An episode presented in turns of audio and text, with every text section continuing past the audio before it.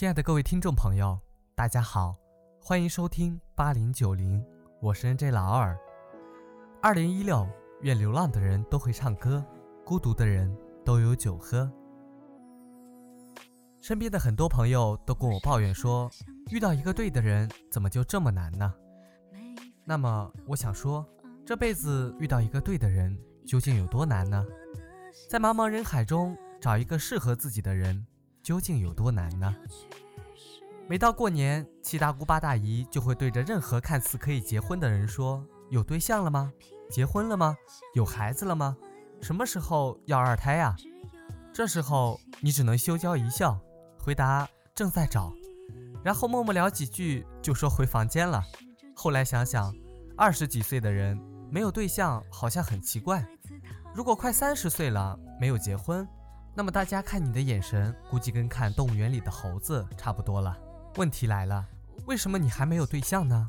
人到了年龄就一定要结婚吗？其实不着急的，在没有遇到对的人之前，首先要遇到对的自己。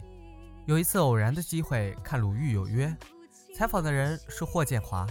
当谈论到婚姻的问题时，霍建华和鲁豫有一个关于人是不是就应该结婚的问题。鲁豫有一段话，好像是这样说的：两个人一起生活是一种方式，一个人生活也是一种方式，并不是两个人的生活就比一个人好，也不是一个人的生活就比两个人好，不是谁比谁好的问题。我一直觉得，并不是每个人都适合婚姻。我对这个说法的印象挺深的，因为很少听到这种观点。我从小到大所接受的说法都是。你未来一定会结婚，就像你总有一天会死掉一样肯定。就像大部分父母都曾设想过未来孩子的人生轨迹，做什么工作，留在什么城市，什么时候结婚，什么时候要孩子。后来我们慢慢在这样一个环境中接受了外界的思想，到了该结婚的年龄就去结婚了。其实你也会发现，虽然你身边还没有另一半，但是你每天照样可以美美的出门。照样用自己的能力把自己养得很好，照样去发现自己的兴趣，为自己的爱好花时间，照样去旅行，去看世界，然后在一段最美的时间里，关注了自己，为自己做了投资，为自己认真活了那么一段时间，然后你就可以更加光彩照人的遇到想要遇到的人。所以在没有遇到对的人之前，首先遇到对的自己。如果你遇到了人，但是你确定你身边的人就是你想要的人了吗？如果感情就是柴米油盐的寡淡，或者房子、车子、票子的框架，那么也许还不是你对的人。什么是对的人？我想人生没有走到最后一刻，我们甚至都不敢说陪着我们的人就是对的人，因为这个世界上有两万个人适合做你的伴侣，感情从不是一一对应，非你不可。茫茫人海中，适合你的两万个人中，先遇到谁，那个人也许就是你的命中注定。感情的不能开始和不能继续，除了一些客观因素之外，最大的一个原因就是不合适。那么，什么叫做不合适呢？难道不合适就是你喜欢吃苹果，我喜欢梨；你吃鱼喜欢清蒸，我喜欢红烧的区别吗？并不是。虽然我认识的人里面真的有人。所以我不喜欢你的这种说法，不懂是开玩笑还是真实，因为生活方式的区别而不能在一起的人还是比较少的。那么什么是不合适呢？不合适就是我想在天空做翱翔的老鹰，但是你却只想成为有一方树木的麻雀，想的东西不一样，在一起生活有多辛苦？有人告诉我，他拒绝了一个男生，那个男生工作不错，收入挺高。年龄合适，人也挺幽默，我也是大为吃惊，说为啥你不要呢？他说不合适。你怎么知道不合适呢？都没在一起过，怎么就知道不合适呢？他说他问了他几个问题就知道了。我很好奇的问他，你问了他什么？平时喜欢看什么书？除了工作有什么爱好？未来十年有没有什么特别想做的事？男生的回答是。喜欢的书是故事会，未来的规划是努力工作，赶快赚钱，娶老婆。然后好让父母过上好日子。没有人会觉得这不是一个努力、有责任、有担当的男性样子，但是跟有人就是不在一个频道上。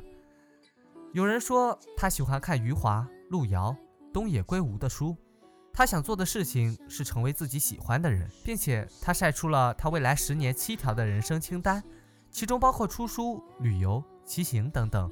果然，这就是不合适吧？这种对比不是比谁高谁低，不是比较有人有多么高雅，那个男生有多么普通，这只是看出他们对想要过的生活的不同把握和见解，而这种关系到人生方向和价值观层面的想法，切实影响到两个人能不能在一起，以及在一起的人能不能长久的走下去。什么是合适呢？就是我想去旅行。发现两个人喜欢的地方居然是同一个目的地，就像我看了一本书，跟你说见解，你不仅也看过，还能说得头头是道，说出我没看懂的地方。就像我在大街上喝酒喝得酩酊大醉，张嘴就天地万物胡说一通，你不仅不会觉得这个女孩邋遢泼辣，而觉得她是真实可爱。适合就是你一个眼神，我懂你，并且我愿意陪你疯下去。其次，你发现了一个人是你适合的人，就应该结婚吗？在我看来，恋爱和婚姻根本就是两码事。婚姻是对一个人后半生的赌注，赌得好的就是人生大赢家，但是一旦失败，就会活在无穷无尽的痛苦中。不是每个人都赌得赢，所以结婚之前一定要想清楚。我曾经看到或者听到非常多的人在婚姻中的不快乐，但是。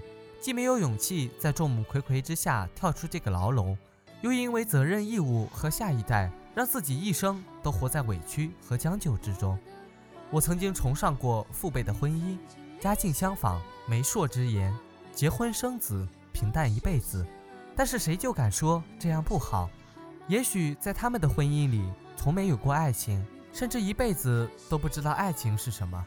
但是。他们从抓住对方手的时候开始，就从来没有想过会分开。从在一起的那个时候，就开始变成了亲人，一辈子相伴左右，互相扶持，白头终老。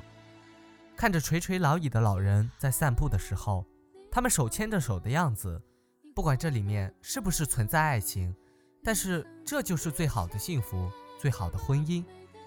有人的姐姐曾经有过这样一段婚姻，跟前男友赌气。后来跟现男友在一起，没有几个月的时间，她就发现自己怀孕了，有了现男友的孩子。发现小生命的无辜和出于心底的善良，她没有打掉孩子，但是她的家庭绝对不会让她过未婚怀孕的生活，更受不了社会外界像箭一样的流言蜚语。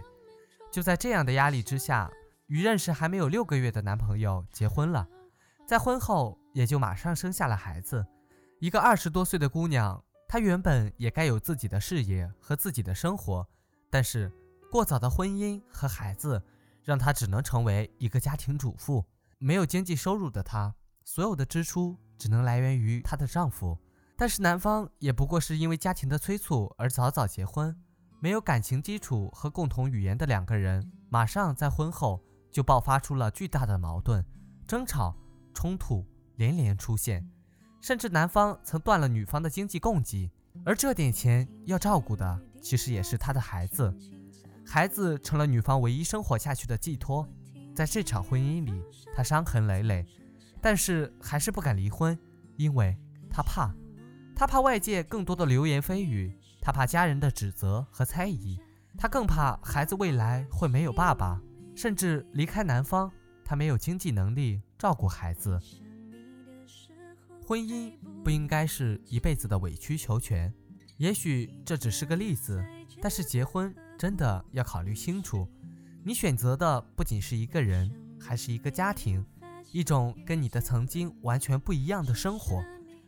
如果你是女性，我希望你在结婚之前能够做好以下几点：第一，请不要闪婚，花时间去了解一个人、一个家庭，在决定你们之间是否合适之前。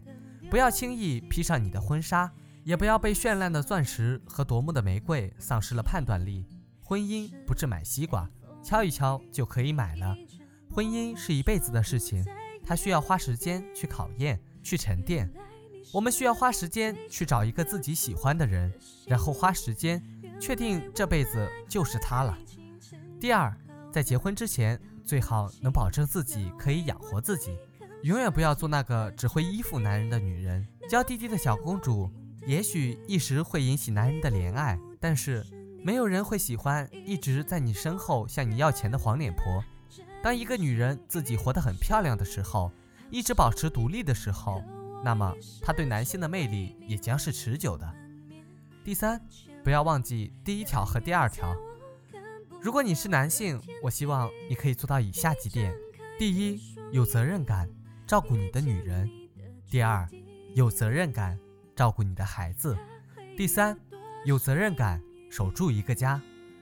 很多电视剧的完美大结局都是男主角和女主角结婚了。但是对于生活而言，结婚往往是故事的开始，而并不是结束。一辈子很长，长到可以看无数次的日出日落，长到可以有时间看你的头发从乌黑变成花白。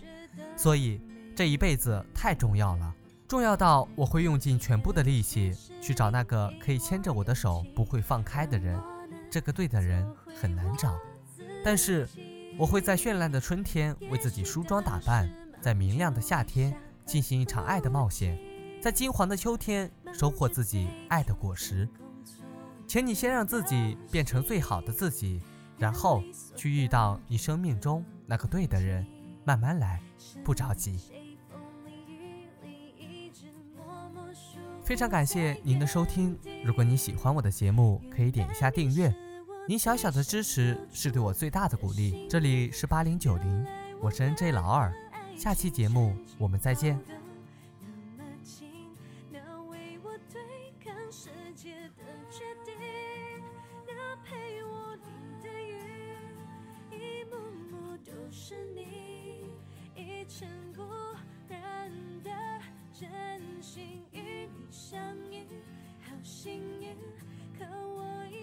去为你泪流满面的权利，但愿在我看不到的天际，你张开了双翼，遇见你的注定。